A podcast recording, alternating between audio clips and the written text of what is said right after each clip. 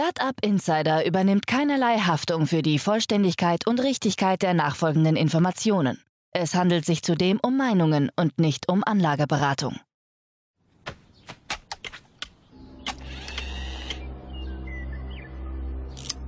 To infinity and beyond!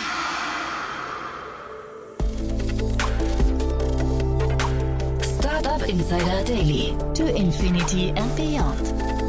Podcast rund um Blockchain, Krypto, NFTs und Web 3.0. Herzlich willkommen zurück zu Startup Insider Daily. Mein Name ist Jan Thomas und wie von angekündigt, heute heißt es wieder To Infinity and Beyond. Kerstin Eismann ist wieder hier und Daniel Höpfner. Wir sprechen hier alle zwei Wochen über den Themenkosmos Metaverse, NFTs, Blockchain, Decentralized Finance, Web 3.0 und Cryptocurrencies und so weiter und so fort. Also im Prinzip all die Themen, die sich anschicken, die Wirtschaft von heute aus den Angeln zu heben und möglicherweise die Wirtschaft von morgen formen werden. Ein super cooles Gespräch. Wie immer der Tipp, hört euch die ersten beiden Folgen auch an, denn wir bauen so ein bisschen aufeinander auf. Es gibt immer wieder Fachbegriffe, die wir dann irgendwie in der Vergangenheit schon mal erklärt haben. Von daher, es lohnt sich mit den Folgen 1 und 2. Folge 1 war vor vier Wochen, Folge 2 vor zwei Wochen. Heute, wie gesagt, Folge 3 mit den Folgen 1 und 2 anzufangen. Aber ich glaube, man hat auch so seinen Spaß. Geht auch sofort los. Kurz noch der Hinweis auf vorhin um 13 Uhr war hier Hannes Klöpper, der Co-Founder und CEO von Hello Better. Und da solltet ihr reinhören, wenn euch das Thema psychische Erkrankungen interessiert. Denn für das doch recht ernste Thema hat Hello Better eine digitale Lösung gefunden, hat dafür gerade eine Series A Extension abgeschlossen. Auch ein wichtiges Thema, betrifft statistisch gesehen, glaube ich, jeden Zehnten von euch. Ähm, von daher ruhig mal reinhören, wenn euch das Thema Burnout oder Depressionen und so weiter, wenn das für euch interessant sein sollte oder relevant sein sollte oder jemand aus eurem Bekannten- oder Freundeskreis vielleicht betroffen ist. Also, das war das Gespräch vorhin. Einfach zurückscrollen, findet ihr in dem Gespräch vor diesem hier. Und damit genug der Vorrede, jetzt kommen noch kurz die Verbraucherhinweise und dann geht es hier endlich los mit To Infinity and Beyond Folge 3. Startup Insider Daily. To Infinity and Beyond. Super. Ja, also ich freue mich sehr. Kerstin Eismann ist wieder hier und Daniel Höpfner. Wir sprechen wieder über ja die ganzen Themen, die, die die Welt von morgen, die Wirtschaft von morgen beschäftigen. Aber hallo erstmal, ihr beiden. Hallo Jan. Grüß dich. Ja, freue mich ja, sehr, dass wir sprechen. Und äh, ihr wisst ja, das ist ja die Reihe, in der ich, glaube ich, am allermeisten lerne, weil ich von den ganzen Themen wirklich am wenigsten Ahnung habe. Und deswegen freue ich mich so sehr, dass ihr hier seid. Vielleicht nochmal kurz für die, die die letzten Folgen nicht gehört haben. Also A, wir versuchen es ja so aufzubauen, dass man eigentlich mit der ersten Folge anfangen sollte und sich dann so langsam reinarbeitet. Aber und deswegen kennen euch die Leute vielleicht trotzdem schon. Nichtsdestotrotz, für die, die es nicht gemacht haben, stellt euch doch mal kurz vor, bitte. Ja, äh, Key, äh, Jan hat es ja schon erwähnt, Key oder Kerstin Eismann. Ich ähm, sage immer so, ich bin selber so der Futurist oder Blockchain-Enthusiast der ersten Stunde.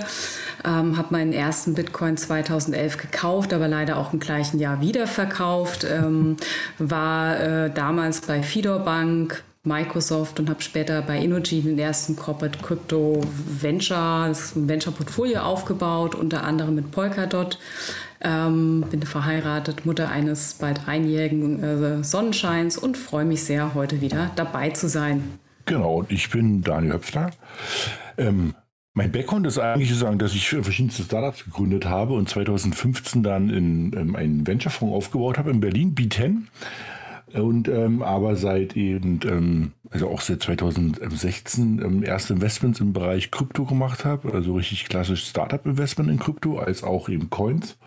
Und die letzten zwei Jahre schon ganz stark wieder auf dieses neue Thema eben, ähm, wir setzen, wir gucken uns da viele Firmen an und da passiert halt sehr, sehr viel. Ja, so ein bisschen eine, eine neue Aufbruchsstimmung äh, in dieser ganzen IT-Welt. Mhm. Und wir merken ja schon, diese ganzen neuen Themen sind irgendwie auch miteinander verknüpft. Ne? Deswegen konnten wir jetzt gar nicht sagen, wir machen nur eine Sendung oder eine Serie zum Thema Krypto oder nur eine zum Thema NFTs oder nur eine zum Thema Metaverse, sondern irgendwie, und das merkt man, glaube ich, in unseren Gesprächen hier auch, diese ganzen Themen sind irgendwie miteinander verheiratet. Und ich glaube, es weiß noch gar keiner ganz genau, wo die Reise hingeht, aber auf jeden Fall hat alles irgendwie eine Wichtigkeit. Ne? Ja, absolut. Äh, ich, ich würde sagen, da konvergieren einfach viele Sachen zur gleichen Zeit. Also einmal das Thema natürlich Kryptowährung. Ich glaube, das ist schon so ein bisschen eher Mainstream, ne? Bitcoin, Ethereum. Ähm, dann das ganze Thema so rund um äh, NFTs, die digitalen äh, einzigartigen Bilder und dann auch noch das Metaverse. Dann haben wir noch dieses neue Buzzword-Thema der DeFi, Decentralized Finance, was plötzlich auch mehr in den Fokus kommt. Und ich würde sagen, hier entsteht einfach gerade auch wirklich eine, eine neue äh, digitale äh, Economy. Genau. Ja, das ist halt schon sehr, sehr spannend, weil das ist sozusagen dieses, ähm, dieses Buzzword Web 3, ja, wo sozusagen viele Sachen nochmal neu sind. Ähm, ich glaube, das ist ein ähnlicher ähm, Paradigmenwechsel wie beim Web 2, also wo alles in Richtung ähm, Cloud ging, auch alles Richtung ähm, User-Generated Content, ähm, sozusagen ein viel, viel hohes Level an Interaktivität, zeichnete so das Web 2 aus.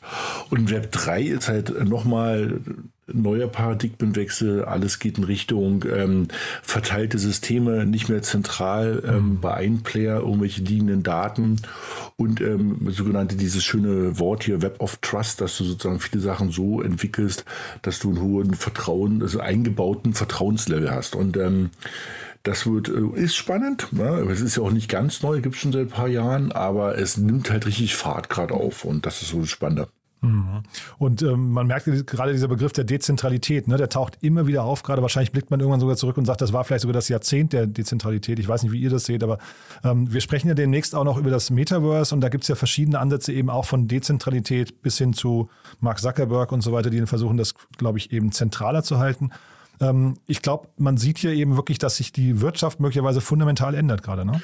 Genau, also wenn er, ähm, du hast richtig gesagt, also Mark, äh, Mark Zuckerberg ähm, wird ähm, CEO von Früher hätte man Facebook einfach gesagt, heutzutage heißt ja die Firma jetzt Meta, ne? also zeigt schon mit dem Namenswechsel, was die wirklich vorhaben. Ähm, hat jetzt announced eben, dass sie ähm, ein eigenes Metaverse bauen wollen. Sie haben ja die richtigen Player die letzten Jahre schon gekauft, also sowas wie mit Oculus, also sozusagen so ein VR-Hardware-Hersteller, ähm, haben auch schon verschiedene Softwarefirmen in dem Bereich gekauft. Und ähm, hat jetzt gerade announced, dass sie ähm, NFTs unterstützen werden äh, im Bereich YouTube, ähm, in diesem ähm, Creator Studio, so vor vier Wochen. Und eben jetzt auf der, ähm, auf der ähm, South by Southwest ähm, haben sie announced, dass das ganze Thema NFT auch in die Instagram-Welt sozusagen fließen wird. Mhm. Und ja, die Instagram-Welt ist ja sozusagen auch viel ähm, von Brands und Influencern und ähm, ähm, schönen Bildern geprägt. Und ähm, da passen natürlich solche Sachen wie, darüber sprechen wir gleich ja noch, wie Board Ape Club und ähm, diese CryptoPunks passt ja perfekt rein. Also ich glaube, ähm, wir haben zwar so ein bisschen, ging ja auch durch die Presse, so ein Decline bei OpenSea, so ein bisschen mhm. bei Transaktionsvolumen, aber Ein bisschen ist gut, ne? ja, also, ja, groß, ne? Ja. Also, fairerweise, also 75 Prozent runtergegangen, mhm. ähm, also nicht auf 75 Prozent, sondern um 75 Prozent. Aber eben die großen Player kommen gerade erst ins Spiel, ne? Also mhm. sozusagen die, ähm, die, die Instagrams, die, also TikTok hat gesagt, die planen Sachen, ähm, wie halt YouTube kommt, ähm, dann äh, ähm, sozusagen die Coinbase, einer der größten Kryptobörsen, will in den Bereich kommen. Also da geht es erst los, aber du hast völlig recht, OpenSea ist ein bisschen, oder ist also ein bisschen, muss man schon sagen, du hast völlig recht, ist ordentlich zurückgerutscht, um 80 Prozent, ähm, weil natürlich auch so ein bisschen der Anfangshype jetzt auch eine Runde raus ist mhm. und die Welt auch gerade äh, mhm. natürlich auch sich woanders hin fokussiert. Mhm. Ja, ich denke auch, das ist aktuell so ein bisschen so, dass die Menschen sich auch einfach für andere Themen gerade interessieren als NFTs aufgrund der politischen Lage Lage. Ne? Also das Thema ist logischerweise ein bisschen abgeflacht, aber wie Daniel auch sagte, viele ähm, Brands gehen jetzt rein und ich auch so als alter Elektro-Techno-Fan, weiß gar nicht, ob man das noch sagen kann. Das Tomorrowland Festival hat jetzt auch verkündet, dass sie NFTs herausgeben, also dass du mit NFTs gewisse Access Rights hast, dann wahrscheinlich mhm. bestimmte äh, DJs zu hören oder später auch noch Marketing zu bekommen. Ähm, auch in derselben Richtung, gerade im Musikbereich, äh, Universal Music, das ist irgendwie das größte Musiklabel der Welt. Ähm, haben auch jetzt erste, erste MVPs in Sachen NFTs gestartet. Also auch wenn jetzt die ähm, Transaktionen runtergehen, ähm, geht der Mainstream rein. Und äh, was ich auch rausgefunden hatte, das fand ich sehr spannend, also das Transaktionsvolumen aktuell äh, scheint wohl immer noch äh, ähm, zehnmal höher zu sein, als dies im August 2021 gewesen ist. Mhm. Mhm. Was man vielleicht nochmal an der Stelle sagen muss, also NFTs, äh, wir haben ja in der letzten Folge sehr ausführlich über NFTs gesprochen. Wir hatten auch da angekündigt, wir wollen eigentlich eine Folge machen, wo wir quasi nochmal rauszoomen und andere Anwendungsgebiete als jetzt zum Beispiel die Board Apes und so weiter, also die kleinen bunten Bildchen, die jetzt mhm. irgendwie plötzlich einen Wert bekommen, äh, machen. Das machen wir in einer der späteren Folgen, weil du hast jetzt gerade OpenSea angesprochen. Ähm, ich glaube, wir, hat, wir hatten jetzt gesagt, wir müssen so ein bisschen Grundlagenforschung erstmal machen und, und Grundlagenerklärung, dass man überhaupt weiß, wie man da reinkommt in diese ganze Welt. Ne? Und weil wer, wer OpenSea nicht von innen kennt, ich würde vermuten, momentan sind es primär tatsächlich bunte Bildchen, aber vielleicht nochmal kurz die Brücke auch zu dem, was du gerade gesagt hast mit dem Tomorrow Festival, Tomorrowland Festival. Ähm, wahrscheinlich ist es ja so, dass viel mehr auch Eintrittskarten oder Access oder eigentlich alles kann man sich vorstellen, wird irgendwann mal ein NFT, was dann irgendwelche Rechte hat und dadurch unikat wird, ne? Also genau am Beispiel von Tomorrowland, ähm, denke ich, wird man auch erkennen, was die Möglichkeiten von NFTs in diesem Feld sind. Es sind eben nicht nur die digitalen Bildchen, sondern in dem Fall kann man sich vorstellen, vielleicht ein exklusiver Musikclub, ähm, dass ich Zugang, besonders geht hier im Besonderen um Zugang, dass der Token mir den Zugang garantiert, ähm, eventuell zu einem ähm, Meet and Greet von dem DJ äh, meiner Wahl oder einfach das, was sich ähm, der, der, der, die entsprechende Stage eigentlich vorgestellt hat, eine besondere, einer besonderen Zielgruppe eigentlich zu gewährleisten. Ähm, und äh, ja, ich glaube, da ist äh, the sky the limit, würde ich mal sagen. Ja, über meine Tickets ist halt interessant, aber eben richtig spannend wird es ja auch so. Wir hatten das letzte Mal ja auch kurz angeschnitten, gerade so bei den ganzen Luxusprodukten, ne? also sei es Uhren oder irgendwie Klamotten, Taschen, wo Leute jetzt schon welche Vermögen ausgeben, wenn ich das halt sozusagen verbinde mit so NFTs, wo ich halt auch nachweisen kann, ich, dass ich wirklich der Eigentümer bin ne? und die mhm. jetzt nicht vom Laster gefallen sind oder eben aus einer chinesischen Fabrik irgendwie rausgepurzelt sind im Tausenderpack, dass ich halt zeigen kann, ich habe wirklich eben ähm, ein Original. Ne? Also ich habe sozusagen ähm, das, das Originalprodukt ähm, wahrscheinlich in der Hand und das entsprechende Zertifikat.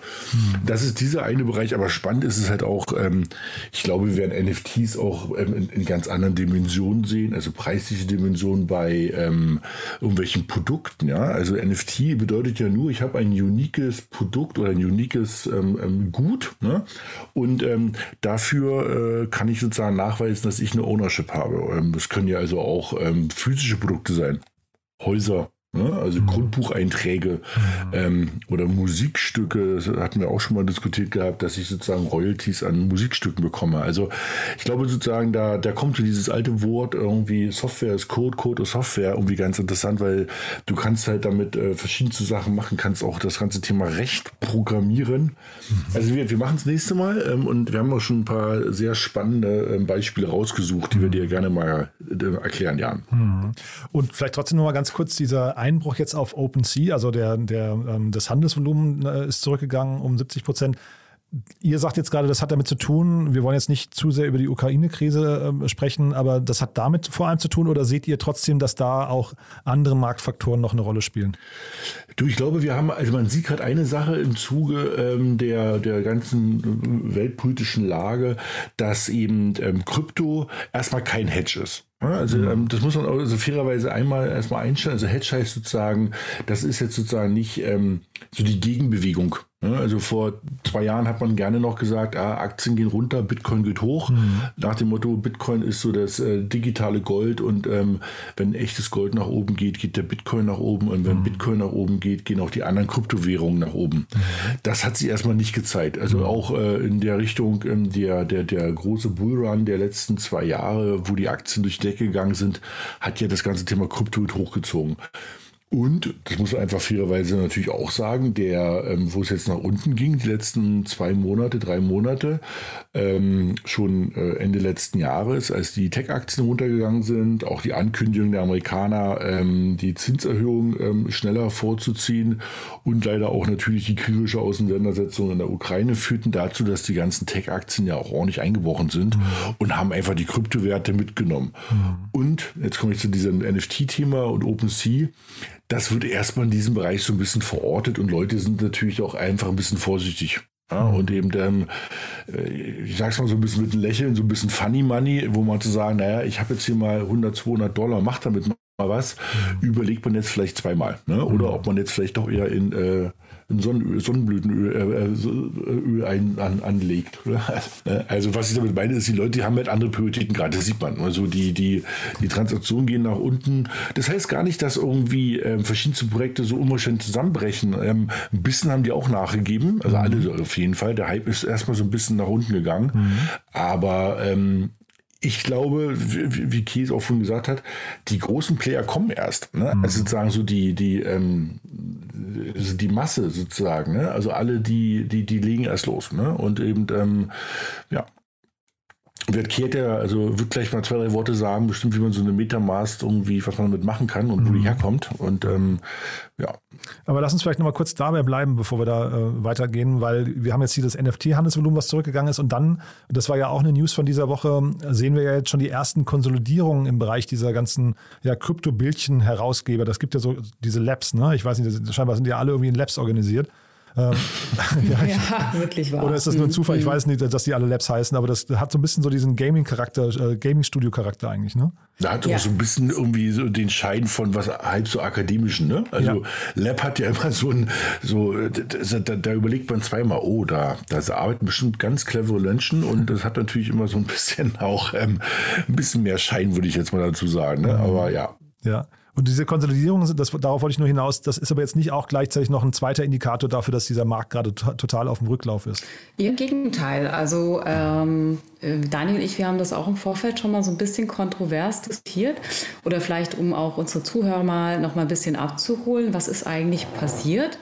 Ähm, die Firma hinter den Board Apes, äh, Yuga Labs, hat die IP-Rechte von den CryptoPunks gekauft, äh, die wiederum von der Firma Lava Labs herausgegeben wurden. 2017 war das, genau.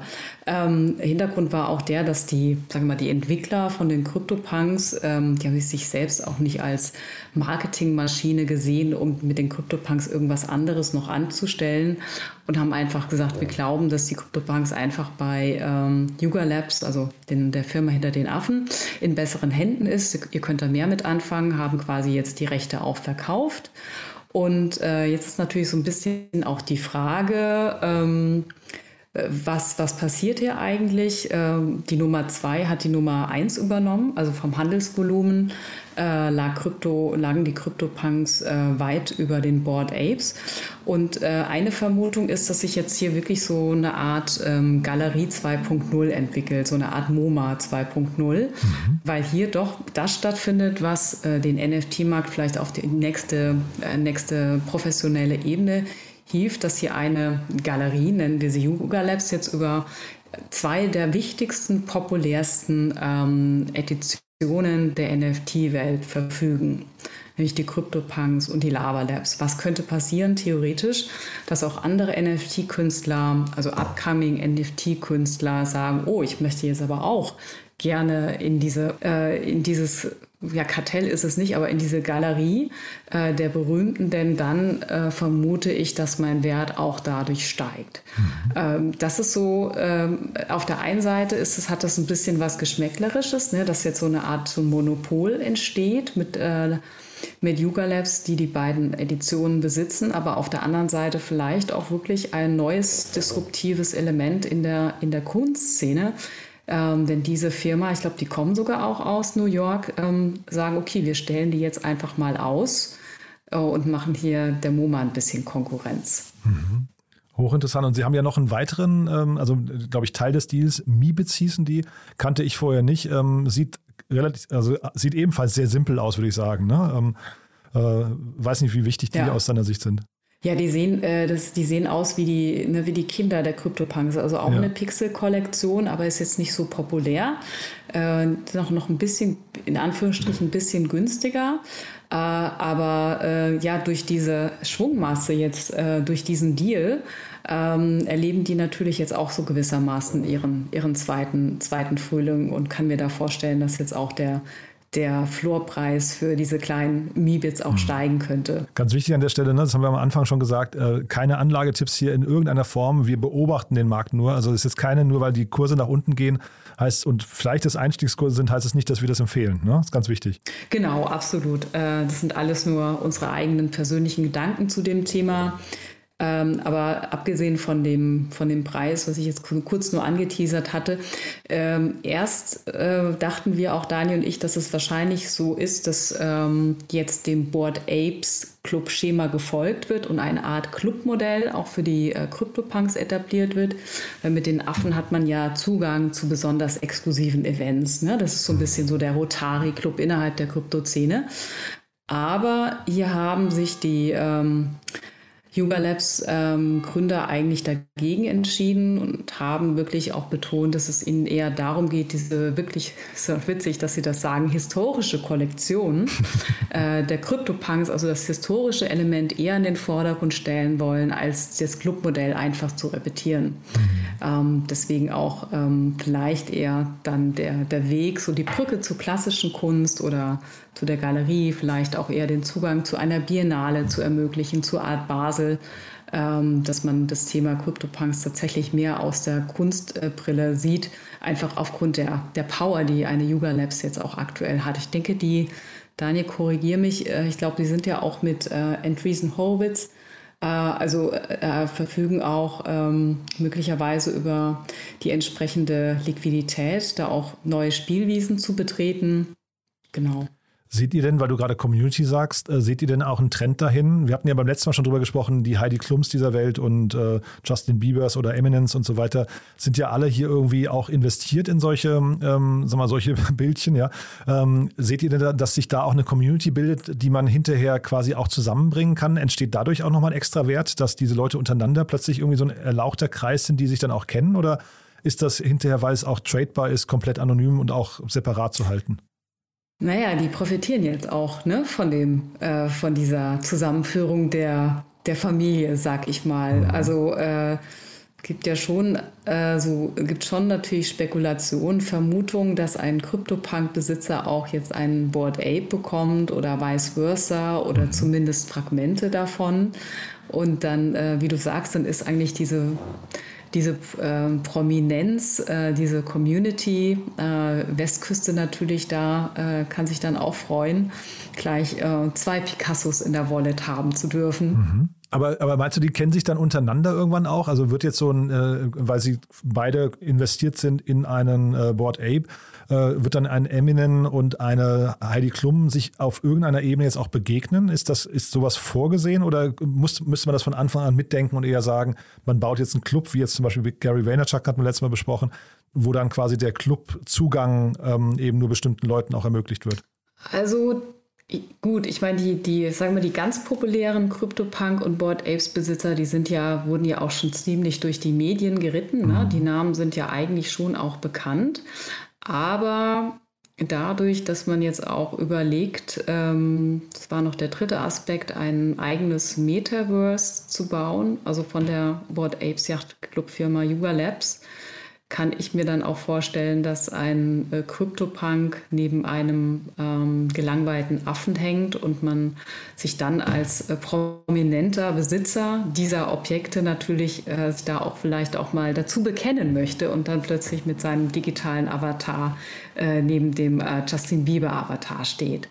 Also so, äh, ne? so Decentraland Festivals lassen grüßen. Mhm. Ich glaube, ähnlich, was Kay schon gesagt hat, ähm, dieses eben MoMA 2.0 oder MoMA 3.0, ähm, ist halt schon interessant, dass sozusagen ähm, diese Firmen da sich zusammen merchen, zumal ja da der gleiche Investor hintersteht wie auch bei OpenSea, nämlich Andreessen Horowitz, wo man halt schon so überlegt, ob das jetzt so ein wie so ein kleines Monopol wird. Ne? Also du hast den Marktplatz, du hast die Haupt ähm, ähm, Bilder, die Haupt-NFTs, die ähm, ähm, dort sehr erfolgreich sind, ähm, wo man sich fragt, was ist denn da die Strategie dahinter? Und ähm, das ist ja dann schon irgendwie also Milliarden Dollar Umsatzunternehmen, das alles so zusammen. Der, der Marktplatz als auch sozusagen diese bunten Bildchen wo man sagt, also das, da ist bestimmt eine große Strategie dahinter, die halt ganz spannend ist, mal zu sehen, die nächsten Jahre, was da passieren wird. Ja. Das heißt, ihr seht auch jetzt wirklich, dass hier erst der Anfang äh, möglicherweise von einer ganz neuen Kunstwelt sogar entsteht. Ne? Wir, wir waren ja äh, alle hier bei äh, Refik Anadol ähm, äh, in, in der Königsgalerie. Ne? Und mhm. also das, was quasi da so ein bisschen zu spüren war, das seht ihr jetzt quasi im virtuellen Raum in groß, äh, möglicherweise global. Ich sehe das auf jeden Fall. Also wenn du überlege mal, wenn du ähm, richtig geplant die MoMA aufbauen kannst. Also die MoMA ist, ähm, ähm, ist auch ein Milliarden-Dollar-Unternehmen, wenn man so will. Ne? Mhm. Also die, das ist die, die Institution für moderne Kunst ähm, mit Ablegern irgendwie äh, weltweit und einer der jüngsten Ableger jetzt auch in, irgendwie durch in, in, in den Vereinten Arabischen Emiraten. Und, ähm, das kann natürlich sozusagen einfach geplant sein, richtig von langer Hand, von Investorenhand. Und ähm, wenn man da schafft, natürlich sehr früh diese beiden wichtigsten Projekte sozusagen zu vereinen und jetzt sozusagen nochmal einen Gedanken. Jedes Projekt, was jetzt in Zukunft kommt, also Projekt Nummer 3, 4 und 5, was sozusagen auch nach oben gespielt wird, Du willst natürlich in der Nähe von diesen beiden, also Board Ape Club als auch CryptoPunks, irgendwo in der Nähe verortet werden. Das heißt mhm. sozusagen, jeder wird versuchen, ähm, ähnlich an ähnlichen Orten ausgestellt zu sein, von ähnlichen Sammlern gesammelt zu werden, ähnlich wahrgenommen zu werden. Mhm. Das heißt, du baust sozusagen schon eine starke Macht auf. Und eben machen wir uns nichts vor. Also manche Projekte und viele Projekte werden verschwinden von OpenSea. Ne? Mhm. Aber eben, man muss auch sagen, CryptoPunks und Board Ape Club, ich meine, ich kann nicht in die, Kuh, in die Zukunft gucken und irgendwie meine Kristallkugel ist ein bisschen verschwommen heute.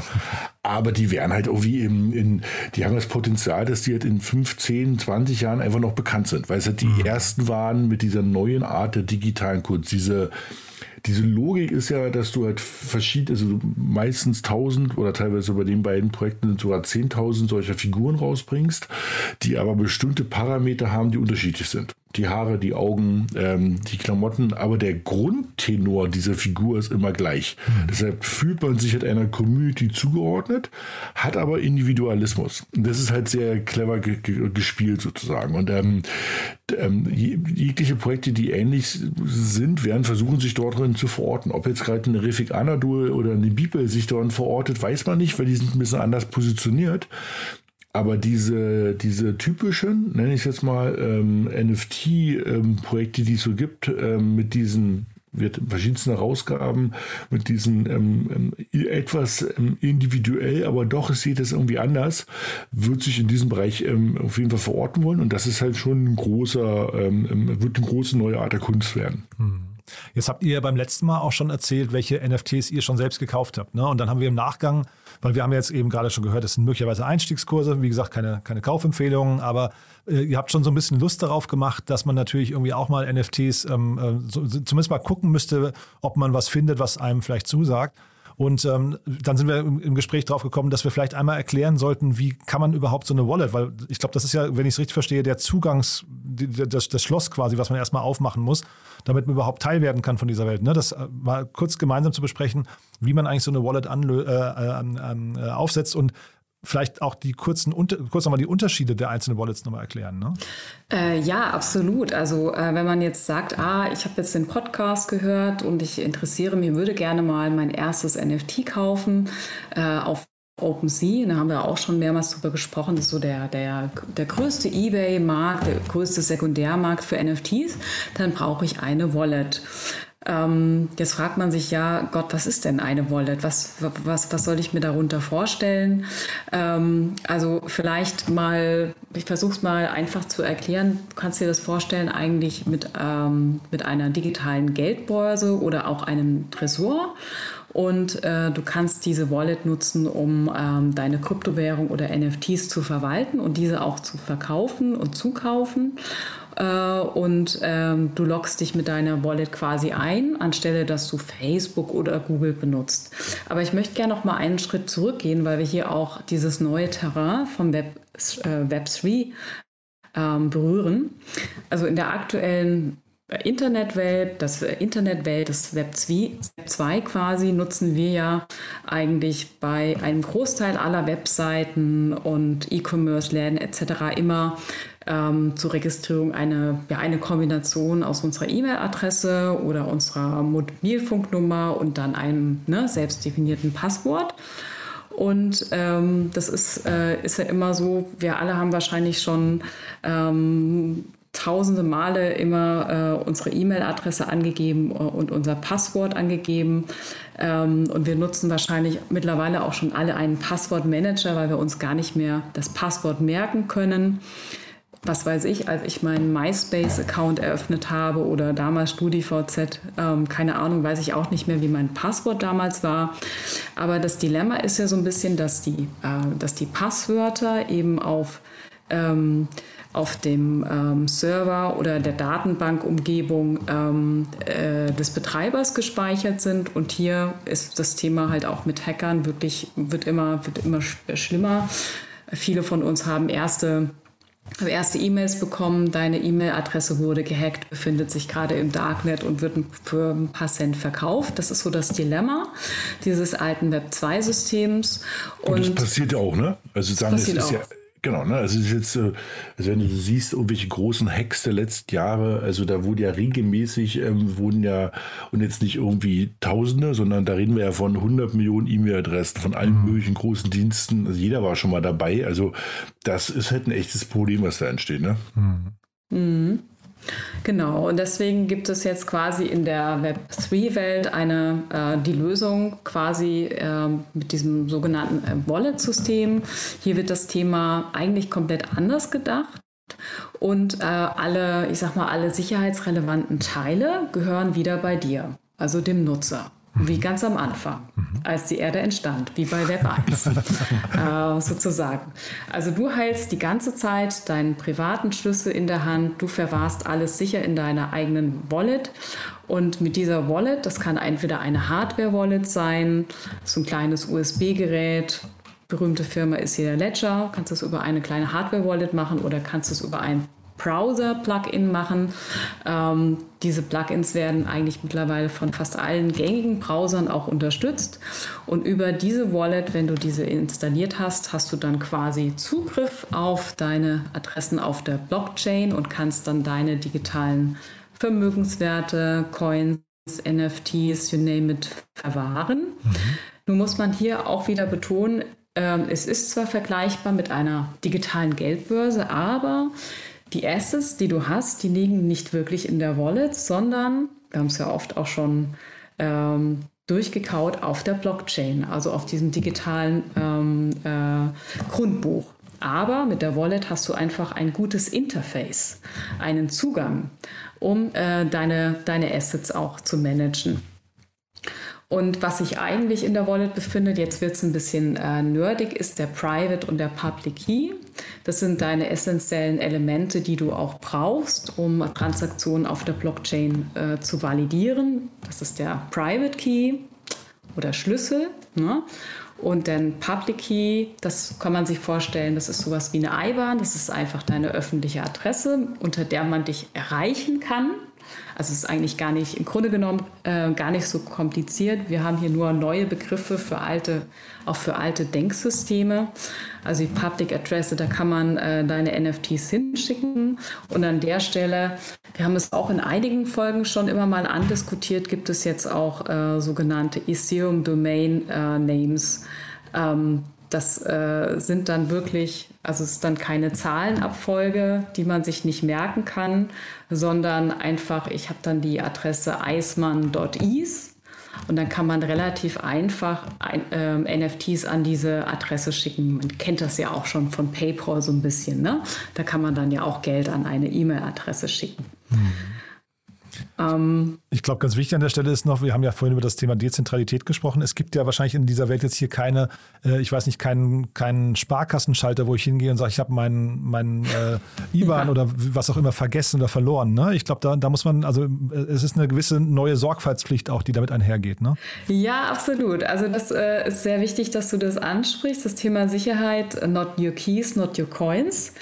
Also wer deinen Private Key oder den Schlüssel besitzt, der besitzt dann leider auch deine Coins. Also ganz wichtig, ähm, diese, diesen Datensatz an einem sicheren Ort, äh, sicheren Ort verwahren. Ähm, beziehungsweise, wenn du so eine Wallet eröffnest, bekommst du direkt äh, so eine Art Wiederherstellungsschlüssel. Der klingt auf Englisch besser. Das ist der Seed Phrase. Seed Phrase. Ähm, der besteht aus äh, 12 oder 24 kurzen Wörtern. Die schreibst du dir auf, versteckst die an einem sicheren Ort und damit kannst du im Worst, Worst Case auch wieder deinen ähm, Private Key äh, wiederherstellen. Also, aber, aber, das ist ein wichtiger Punkt, den kann man wirklich nicht genug stressen. Ja. Dass du gesagt hast, ja, ne? also es gibt keine Institution, wo ich äh, verheult hingehen kann und sagen kann, meine Kreditkarte wurde gehackt. Mhm. Und ähm, die, die, diesen schönen Satz von Key, ähm, ähm, not your keys, not your coins, das ist auch so ein geflügeltes Wort. Ne? Also mhm. es ist genau so. Wenn du diese ähm, Keys verlierst, sind deine Coins weg. Und es gibt die Geschichten, und die sind nicht irgendwie ausgedacht, dass dort draußen Leute ähm, eine ganze Müllhalde umgraben, mhm. weil sie irgendwo auf einer Festplatte ihre Keys haben gespeichert und irgendwann 2014, 15, als sie geglaubt haben, mit den, das mit dem Internet setzt sich nicht durch, oder besser das mit der, mit der Blockchain Setzt sich nicht durch, in irgendeiner schwachen Minute ihre Festplatte weggeworfen haben. Ich habe das heute Morgen nochmal gelesen, Daniel. 2013 7500 Bitcoins hat die einfach weggeworfen und geht, äh, hofft, hofft, dass die noch da ist. Hm. Jetzt kannst du mal ausrechnen, also aktueller Preis irgendwie, weiß nicht, 35.000, ja. ja. Machen, machen wir einfach, sind 30.000 und dann davon sind sozusagen ähm, 7.000 liegen da rum. Das heißt, da reden wir von, äh, wenn ich jetzt richtig überschlage, ich glaube 200 Millionen, ne? Ja, sowas, ne? Wahnsinn. Also 200 Millionen, da kannst du, also ja, da kann man schon mal eine Müllhalde umgraben für. Da würde ich auch eine Müllhalde um, äh, auf jeden Fall, ja. ja. Aber, das, ist, aber das erklärt, warum das Thema Wallet wichtig, so wichtig ist, ne? Entschuldige, ja. Richtig, deshalb ist diese Wallet so wichtig, deshalb ist auch so ein bisschen, das, ähm, das ist jetzt nicht, was man, ähm, wo man das mal schnell nebenbei beim Fernsehgucken macht, sondern mhm. man muss dieses, diese, diese Sicherheitswörter, diese Seed Phrase wirklich irgendwo wegpacken und jetzt auch nicht so wegpacken, dass man in zwei Jahren sagt, ach Gott, wo war denn der Zettel jetzt? Mhm. Sondern ähm, das, ist, das ist wichtig. Das ist mhm. wirklich, wirklich wichtig, die so wegzupacken, dass man die auch in ein paar Jahren nochmal findet. Und jetzt kommt so ein Thema, was irgendwie natürlich für die ganzen jüngsten Leute irgendwie alle nicht dran denken, aber passiert trotzdem, dass man halt irgendwann mal vom Bus überfahren wird oder was passiert, dass halt auch Leute, die einem irgendwie nahestehen, ähm, auch mal wissen, was sie damit machen sollen. Ne? Mhm. Also beim Konto, again, weiß das jeder? Gibt es Prozesse. Bei deiner, bei deiner ähm, Public-Adresse oder dein Krypto ist das nicht so einfach. Hm. Ne? Aber ähm, hm. wir kommen jetzt gerade zu dem Punkt, ähm, wie man sich sowas installiert. Das ist ja ganz, also deshalb kann man ja jetzt mal wieder positiv denken. Ja, ich wollte noch eine, ein, total. Ich wollte noch eine Frage stellen und zwar, ähm, ich habe äh, in der Vorbereitung gesehen, es gibt sogenannte Hot Wallets und Cold Wallets. Ne? Vielleicht können wir da einmal noch kurz den Unterschied oder beziehungsweise kurz erklären, über welche von den beiden wir eigentlich gerade sprechen. Also in unserem Fall, in unserem Fall reden wir äh, eigentlich von einer Software-Wallet. Also es gibt Hot Wallets, das wäre dann quasi eine Wallet einfach bei einer Crypto-Exchange. Also die würde dann auch von einer Third Party gemanagt, wie Kraken oder Coinbase. Ähm, die Wallet, die ich die ich jetzt gleich noch ein bisschen im Detail erklären würde, ist äh, also von MetaMask, wäre eine Software-Wallet, indem ich einfach ein Plugin in den Browser installiere. Dann haben wir noch äh, die schöne Cold Wallet. Das ist dann schon so ein bisschen für die, ich sag mal, für die Advanced User. Das ist dann einfach, dass dieser Private Key in einem USB-Stick äh, fest sitzt quasi und mhm. niemand den kennt. Ähm, der ist äh, wirklich, also ich besitze dann quasi auch den Seed Phrase, also die 12 oder 24 Wörter, aber ich habe meinen eigenen Private Key noch nie gesehen. Der ist quasi in der Hardware-Wallet drin. Oder ich kann es auch ganz banal machen, äh, dass ich, äh, dass ich äh, die, mein Private Key einfach auf ein äh, Blatt Papier schreibe als mhm. Code Wallet. So. Ja, ich glaube, da kommt es auch her, ne, der Begriff Cold ja. Wallet, weil das kannst du halt wirklich ganz klassisch ausdrucken äh, und dir in dein und das Kopfkissen legen oder irgendwie wird again richtig weglegen in dein ähm, vielleicht hast du ein kleines Schließfach oder so eine Schatulle, wo irgendwie auch ähm, der Ehering drin liegt oder was auch immer. Da packst du das Papier dazu. Ne? Und dann kannst du das abtippen oder mit dem Handy abscannen, so ein QR-Code und dann aktivierst du den wieder. Und deshalb heißt es aber eigentlich wirklich Cold Wallet, weil das sozusagen wirklich kalt ist. Ne? Da ist kein Strom dran, das, ist, also das kannst du jetzt nicht einfach so ähm, nutzen. Und das ist aber das höchste Level von Sicherheit, genau. Mhm. Und dieses Soft Wallet, jetzt habt ihr ja eben mehrfach Metamask und auch die ETH-Adresse erwähnt. Ähm, das ist aber nicht die Voraussetzung. Ich habe nicht gerade so richtig verstanden, äh, okay, wir können im Prinzip auch mit einem einfachen Browser-Plugin erstmal arbeiten. Äh, ja oder jein. Also das, dieses äh, Browser-Plugin, das wäre dann auch äh, im Falle, also ich würde Metamask empfehlen, wäre dann äh, von der Firma Metamask.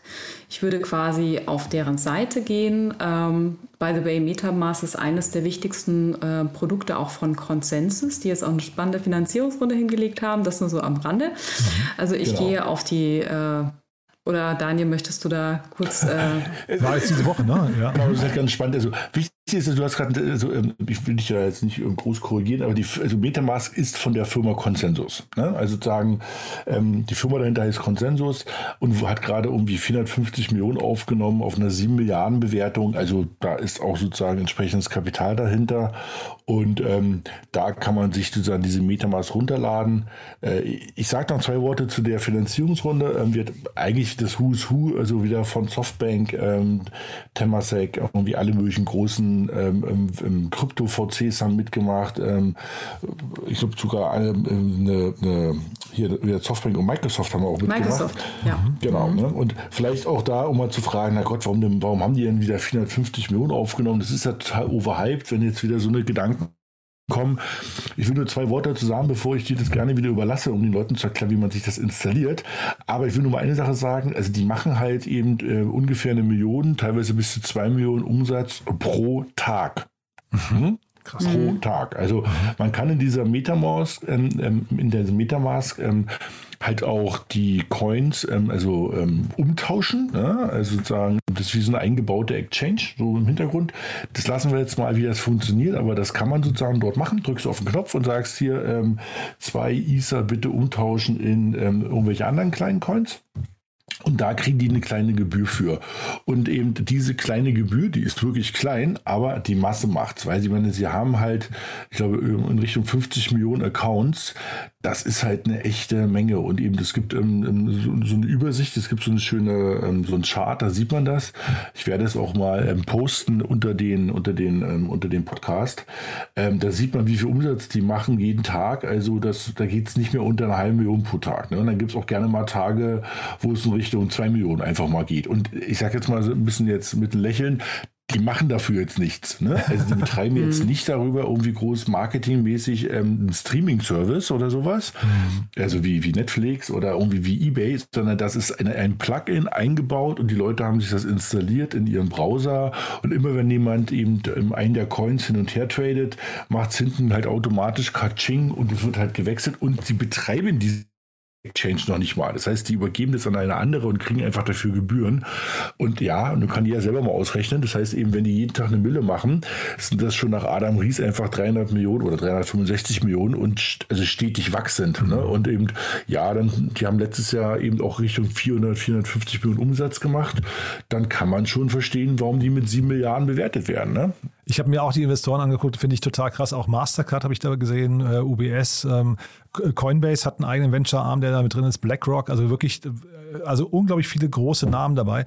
Und habe aber auch gesehen, dass Consensus sogar selbst investiert. Die sind zum Beispiel bei Axie Infinity, über die haben wir letztes Mal ja gesprochen, da sind die auch mit drin. Ne? Ist also irre, was ja, da das ist ganz interessant. Also Consensus ist eigentlich eine Development-Firma, das muss man mal so sagen. Und eigentlich, ähm, meine Gott, ich bin, äh, ich, also ich, ich, kenne, also ich bin jetzt nicht der Gründer, aber äh, ich erinnere mich, dass Metamask war eigentlich nur so Mittel zum Zweck. Ne, weil, Aha. wie Ke Kea gerade schön erklärt hat, ist das sozusagen dieses Portemonnaie und der Personalausweis ein. So, und eben um halt irgendwas zu machen in dieser Web3-Welt und mit diesen ganzen Smart Contracts, muss man sich halt immer wieder irgendwie ausweisen ähm, gegenüber diesen Verträgen, diesen Smart Contracts. Und damit es halt einfacher geht, hat ohne jemand mal angefangen, so ein Plugin zu bauen. Ja, also es war jetzt nicht so, dass es die große Strategie war, wir bauen jetzt hier so, ein, so ähm, diese Metamask Wallet.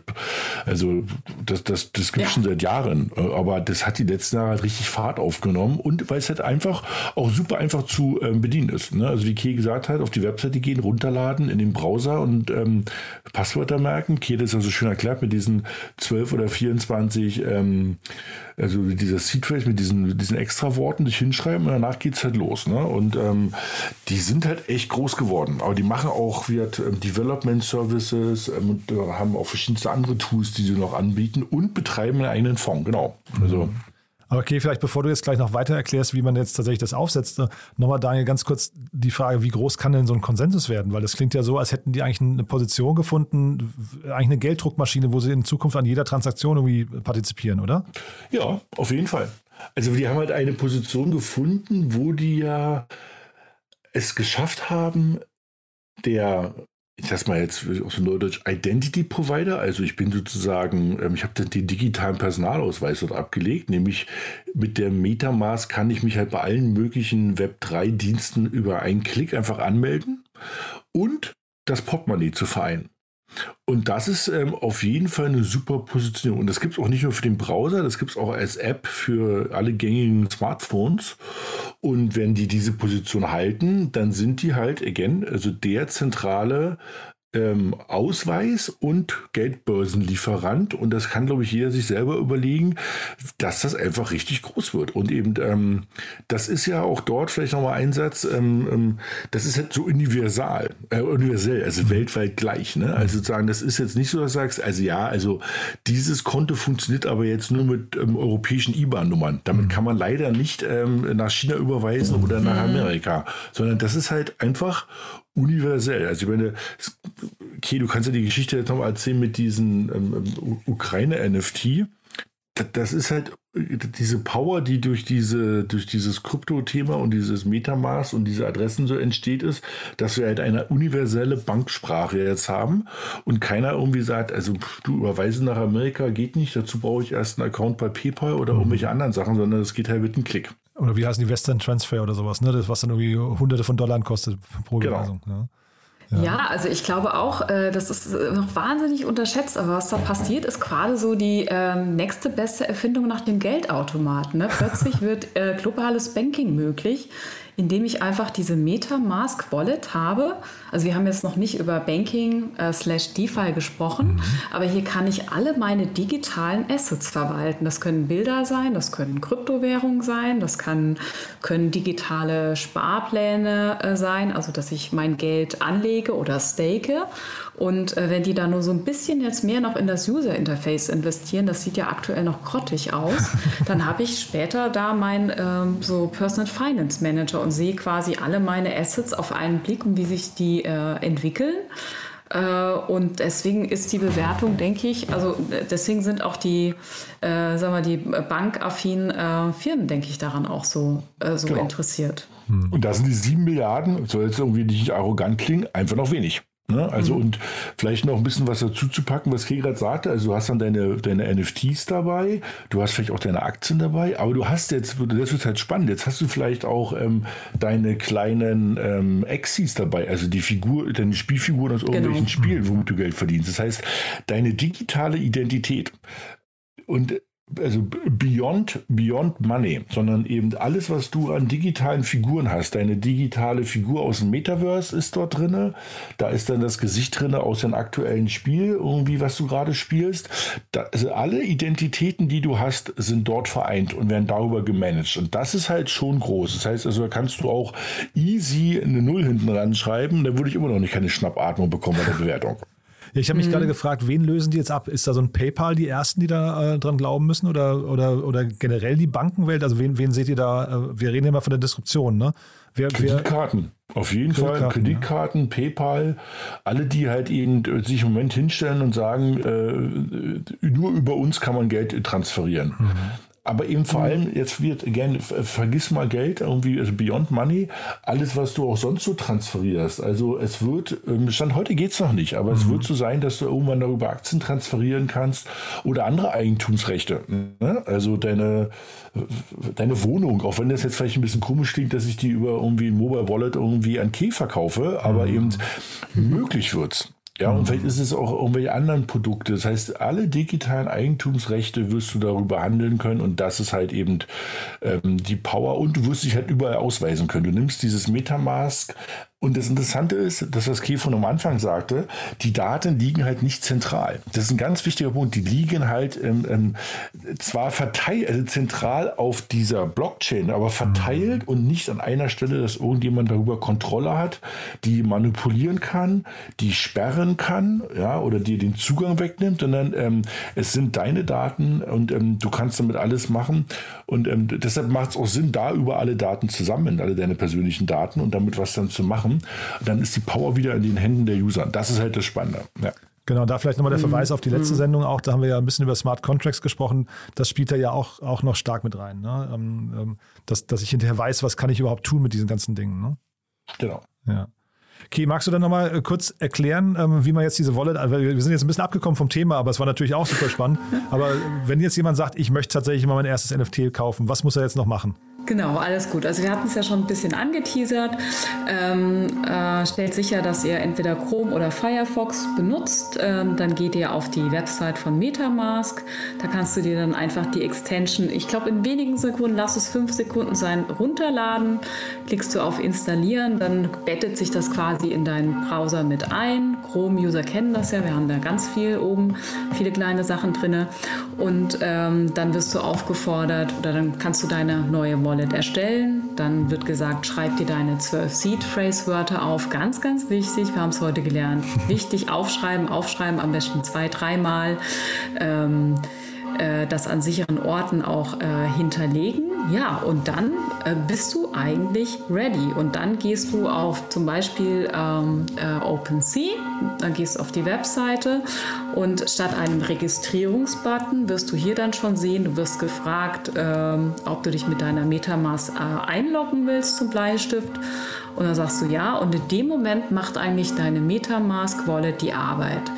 Äh, also das System dahinter, also OpenSea, äh, fragt quasi indirekt die MetaMask, darf ich auf die Adresse von der Key, äh, darf ich die auslesen und darf ich indirekt mein System mit dir spielen lassen. Und sobald ich über OpenSea äh, dann mein erstes kleines äh, Bildchen kaufe, mein CryptoPunk oder what have you, ähm, dann äh, kann ich diese Transaktion mit meiner Metamask validieren und dann erscheint dieses NFT äh, in meiner Metamask, was auch Daniel ja sagte, meine ganzen Assets kann ich dann dort einsehen. Das ist das Interface.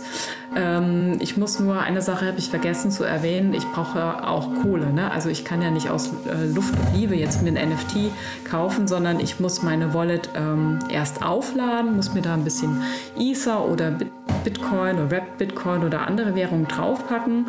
Das kann ich entweder über äh, zwei äh, eingebaute äh, Möglichkeiten. Also ich kann äh, innerhalb der Metamask gibt es einen Button, ich glaube für Wire, Wire und Transact. Da kann ich dann direkt Kryptowährungen kaufen oder so mache ich das. Äh, ich äh, eröffne nochmal einen Account bei einer ähm, ja, regulierten Krypto-Exchange, Kryptobörse, zum Beispiel wie Kraken oder Coinbase.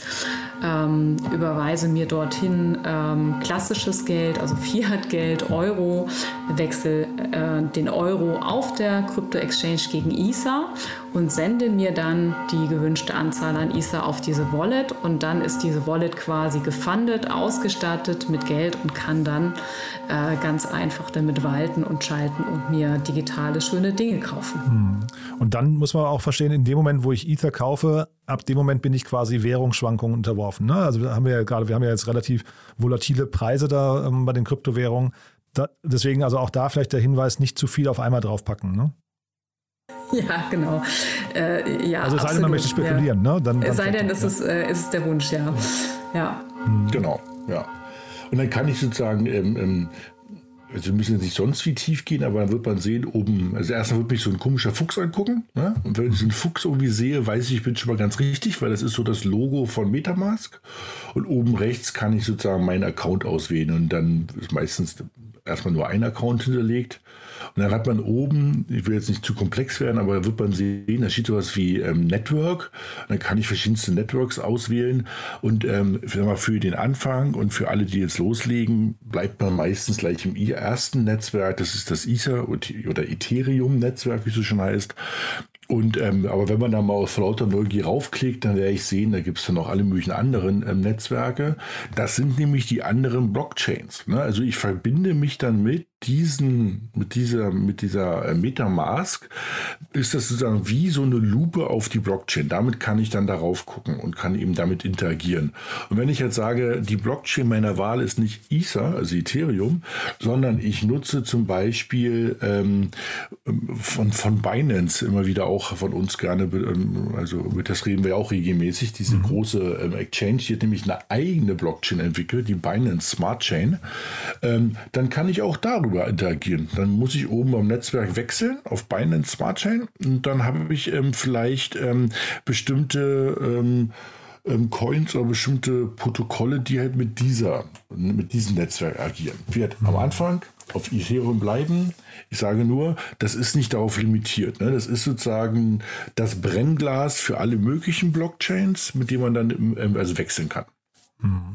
Und wenn man jetzt auf OpenSea ankommt, hat seine Wallet eingerichtet, aufgeladen, ähm, vielleicht nochmal so euer Blick darauf, wonach würdet ihr jetzt gucken, wenn man, wenn man jetzt völlig unbedarft ist und sagt, ähm, ich habe eigentlich gar keine Ahnung von dem, von dem NFT-Markt. Ähm, es ist ja wahrscheinlich, da wird ja wahrscheinlich relativ viel irgendwie was nicht, Schund, Schindluder oder, oder zumindest Schund angeboten. Ne? Ähm, wie kann man jetzt die Spreu vom Weizen trennen, gedanklich? Kommt auf den Geldbeutel drauf an, ne? okay.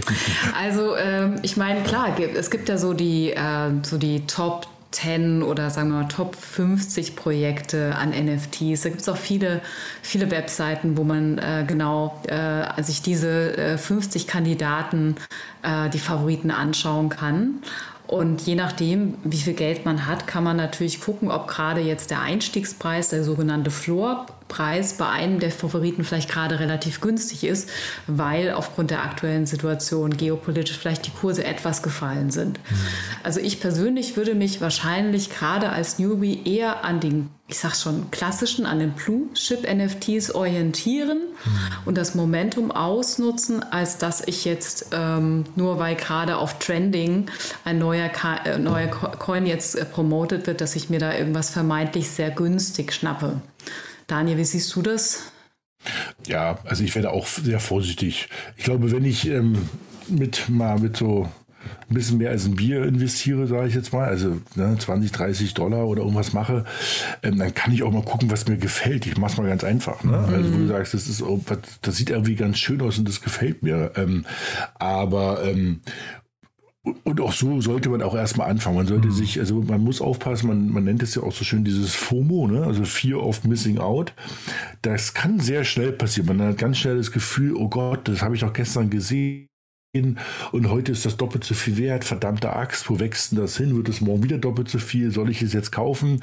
Da kann man nur sagen, ruhig bleiben, ruhig bleiben, ruhig bleiben diese ganzen Hypes, die kommen und die gehen und jeder, der da schon ein bisschen länger ähm, mit OpenSea und NFT zu tun hat, der hat sich, jeder hat schon geglaubt, der ist übermorgen Millionär ähm, mhm. und es ist alles wieder gegangen. Das ist, das ist noch viel Spielerei, das muss man wirklich sagen. Ja? Dass die Technologie und das Thema digitale Kunst und eben das hat, also hatten wir ja schon ein paar Mal diskutiert und wird, ähm, das, das bleibt, das geht nicht wieder weg und es hat auf jeden Fall seine Berechtigung und wird auch einen richtigen Business Impact haben. Aber bei, äh, bei, bei OpenSea gibt es einfach auch viele Sachen, die sind halt in einem Monat komplett vergessen. Da wird keiner mehr äh, wissen, was das war. Und deshalb muss man da, kann man auch einfach erstmal nur mal ein bisschen gucken, nennen wir es mal so. Das ist so ein bisschen mhm. wie bei Ebay. Da muss ich jetzt auch nicht raufgehen und irgendwelchen, ähm, irgendwelche alten äh, Comics oder alten Figuren oder Baseballkarten einfach mal kaufen, weil ich sage, oh, da, die gehen nach oben. Entweder ich weiß, was ich tue, dann kann ich es machen.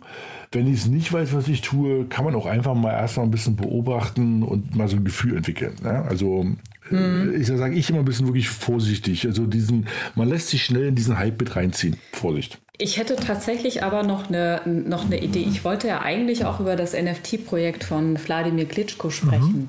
Weil das ist nämlich tatsächlich, wenn man jetzt sagt, man, es geht einem gar nicht so sehr um das Investment als solche oder dass das NFT bald äh, 50.000 wert ist, sondern man möchte mit dem NFT jetzt die Ukraine unterstützen ähm, kann man das jetzt, finde ich, ähm, zu einem noch relativ moderaten Preis tun. Also aktuell gibt es eine Kollektion, die wurde von äh, Wladimir Klitschko und dem Künstler Wispy herausgegeben. Manche kennen ihn auch schon. Der hat so äh, interessante Gummibären äh, Gummibären hergestellt, schon äh, seit, ich glaube, 2017. Mhm.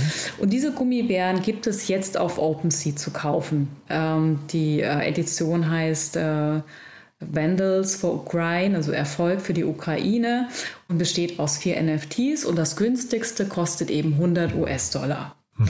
Dann kann man das NFT zum Beispiel erwerben hat dann dieses Bärchen in den Flaggenfarben der Ukraine und der Erlös wird direkt äh, an UNICEF und ich glaube auch das Rote Kreuz äh, gespendet.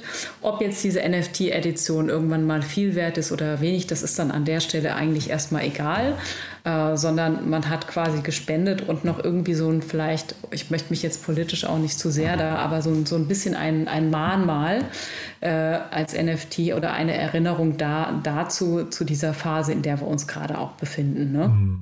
Also wenn man an die, wenn man an Karma glaubt, der, der Wallet, ne, dann ist es wahrscheinlich eine tolle Aktion, wenn man als allererstes erstmal sowas macht, äh, irgendwie für einen guten Zweck. Das kommt wahrscheinlich irgendwann später zurück. Das stimmt, ja, ja schöner Gedanke. Ja, ja. ja aber ich, aber ich finde tatsächlich, Daniel, was du gesagt hast, oder eigentlich ihr beiden, ihr habt es ja verglichen mit der Kunstwelt, ne? Und ich glaube, das merkt man hier auch ganz stark. Da liegt dann wirklich der Wert im Auge des Betrachters. Und wir haben ja beim letzten Mal schon darüber gesprochen, dass auch die, die Preise zum Teil manipuliert werden durch In-sich-Geschäfte, ne, dass Leute da irgendwas nach, nach oben treiben. Also ich glaube, man muss halt wahrscheinlich schon sehr aufpassen, weil das Geld, was man da investiert in NFTs, wenn man sich gar nicht auskennt, das kann wahrscheinlich komplett weg sein. Das können wir, reden wir über mögliche Totalverluste. Ne? Ja, also da gibt es auch nicht schön zu reden, das ist genau wie du gesagt hast. Also ähm, wenn man nicht wirklich genau weiß, was man tut, ähm, kann das auf jeden Fall zum Totalverlust führen. Das kann böswillig sein. Also auch auf OpenSea sieht man immer wieder ähm, Leute, die halt ähm, quasi das gleiche Bild verkaufen, ähm, aber eigentlich die Rechte da nicht haben, also das illegal machen. Mhm. Aber durch die, ähm, weil es jetzt schon noch sehr anonym ist, ähm, kann man das sehr, sehr schwer nachvollziehen aktuell. Wird sich ändern, ist aber noch nicht so. Bis aber auch aus Versehen. Ne? Es gibt immer wieder Geschichten, wo Leute ähm, ähm, aus Versehen ähm, zu viel Geld eingegeben haben und was gekauft haben, irgendwie für einen zehnfachen Preis. Oder es gab vor kurzem gerade wieder so eine Geschichte, wo jemand, ähm, ähm okay, was war es gewesen? Ich glaube in CryptoPunk, ne? Ähm, statt für irgendwie 100.000 US-Dollar, ich glaube für ähm, ja. 100.000 US-Dollar Cent verkauft hat und ähm, danach den Tränen nah war mhm. und irgendwie bettelnd und bittend den Käufer gefragt hat, ob er ihn das zurückschickt. Ja, ja.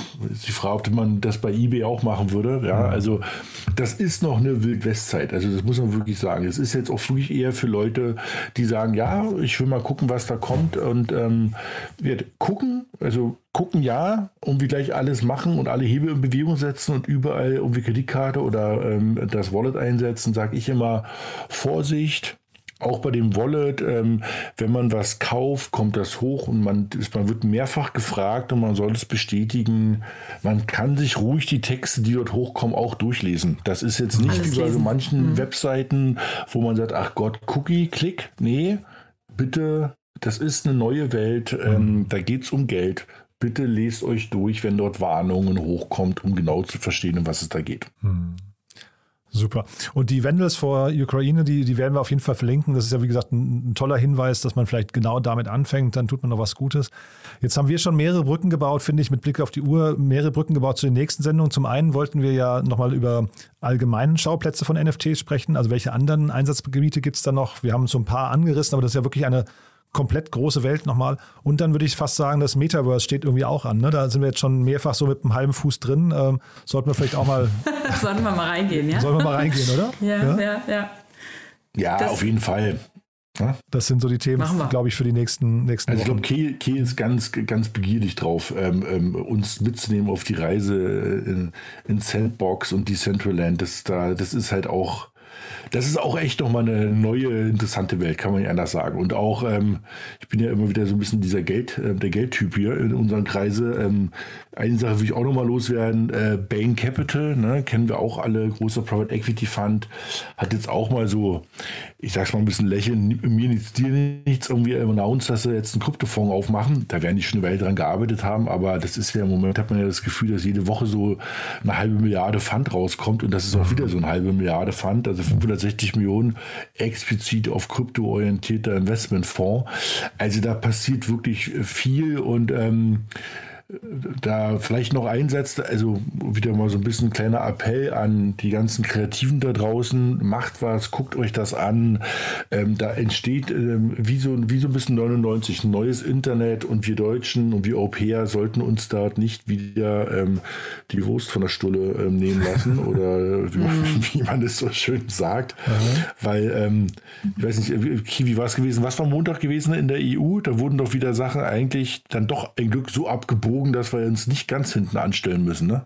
Äh, ja, genau. Also das äh, Proof of Work Verbot äh, wurde, äh, also es ging darum, eigentlich ein Verbot dafür einzusetzen, aber es ist gerade noch mal gut gegangen. Also irgendwie 30 ähm, Stimmen haben dagegen entschieden. Also wir dürften trotzdem weiterhin Bitcoins halten. Es darf äh, weiterhin auch ähm, Kryptobörsen geben, Startups geben hier in Europa, die Bitcoin vertreiben, weil das wäre wirklich, wirklich, wirklich dramatisch ge gewesen. Also aus meiner persönlichen Brille, wenn man das genau. verboten hätte.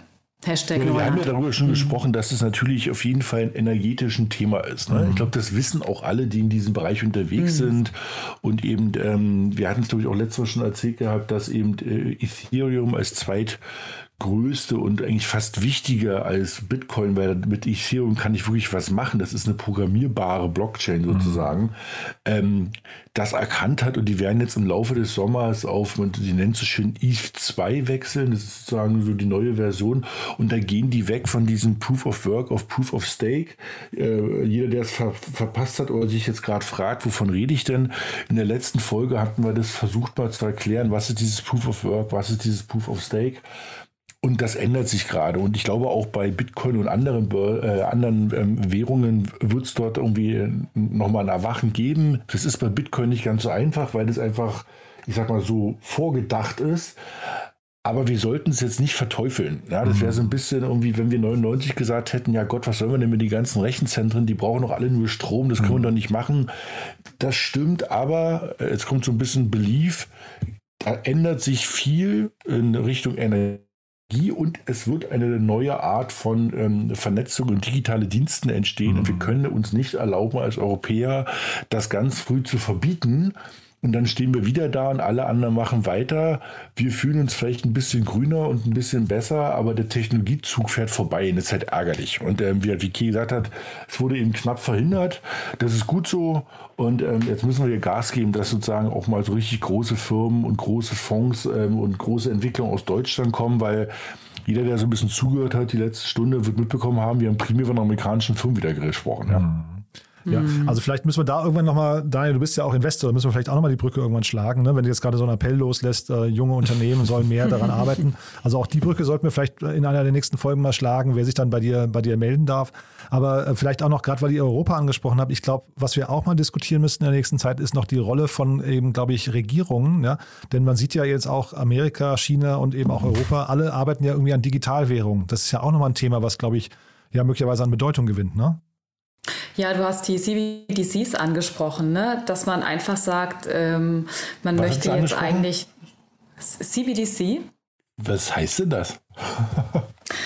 äh, Central Bank Digital Currencies. Das heißt, ähm, dass ich wirklich äh, als Bank meine eigene Digitalwährung rausbringen kann, die dann auch gerne auf Smart Contract Logik gewisse, also smartes Geld. Das Geld kann dann wirklich auch Dinge tun oder ich kann halt sagen, ich äh, überweise dir 1000 äh, US-Dollar äh, Arbeitslosengeld, aber 500 davon darfst du nur für Essen ausgeben. Also ich kann dem Geld eine gewisse Bedeutung wirklich geben und kann bestimmen äh, durch Smart Contract Logisch, für was das verwendet wird. Also da ist, äh, denke ich, auch viel Smartness jetzt gefragt. Und, äh, aber deswegen ist es gerade auch so spannend für China, die jetzt ihre eigene zentrale Währung rausgebracht haben, weil sie natürlich damit auch einen großen Einfluss haben hm. darauf, wie ihr Geld benutzt wird. Aber okay, ähm, ich würde das jetzt äh, ungern ja. heute noch vertiefen, weil mit Blick auf die Uhr, wir können es ja. jetzt wahrscheinlich nur oberflächlich streifen.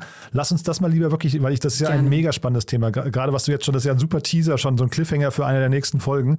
Weil, nee, da, weil da steckt ja so viel drin, auch wie sich dann vielleicht, äh, also tatsächlich an der Stelle nochmal irgendwie Bürokratie vielleicht verändern kann auch. Ne? Mhm. Also, also lass uns das äh, gerne auch mitnehmen auf die Agenda. Eine der nächsten Folgen machen wir das dann im Deep Dive, würde ich sagen, oder? Machen wir. Super. Wir ja? sind wieder viel zu lang unterwegs, verdammte Axt. Nee, mhm. alles super. Das sind ja auch mega spannende Themen und man sieht ja jetzt eben wieder, wie, ver wie verknüpft das alles ist, wie verzahnt. Ne? Das heißt, ja. man kann das auch gar nicht äh, isoliert betrachten.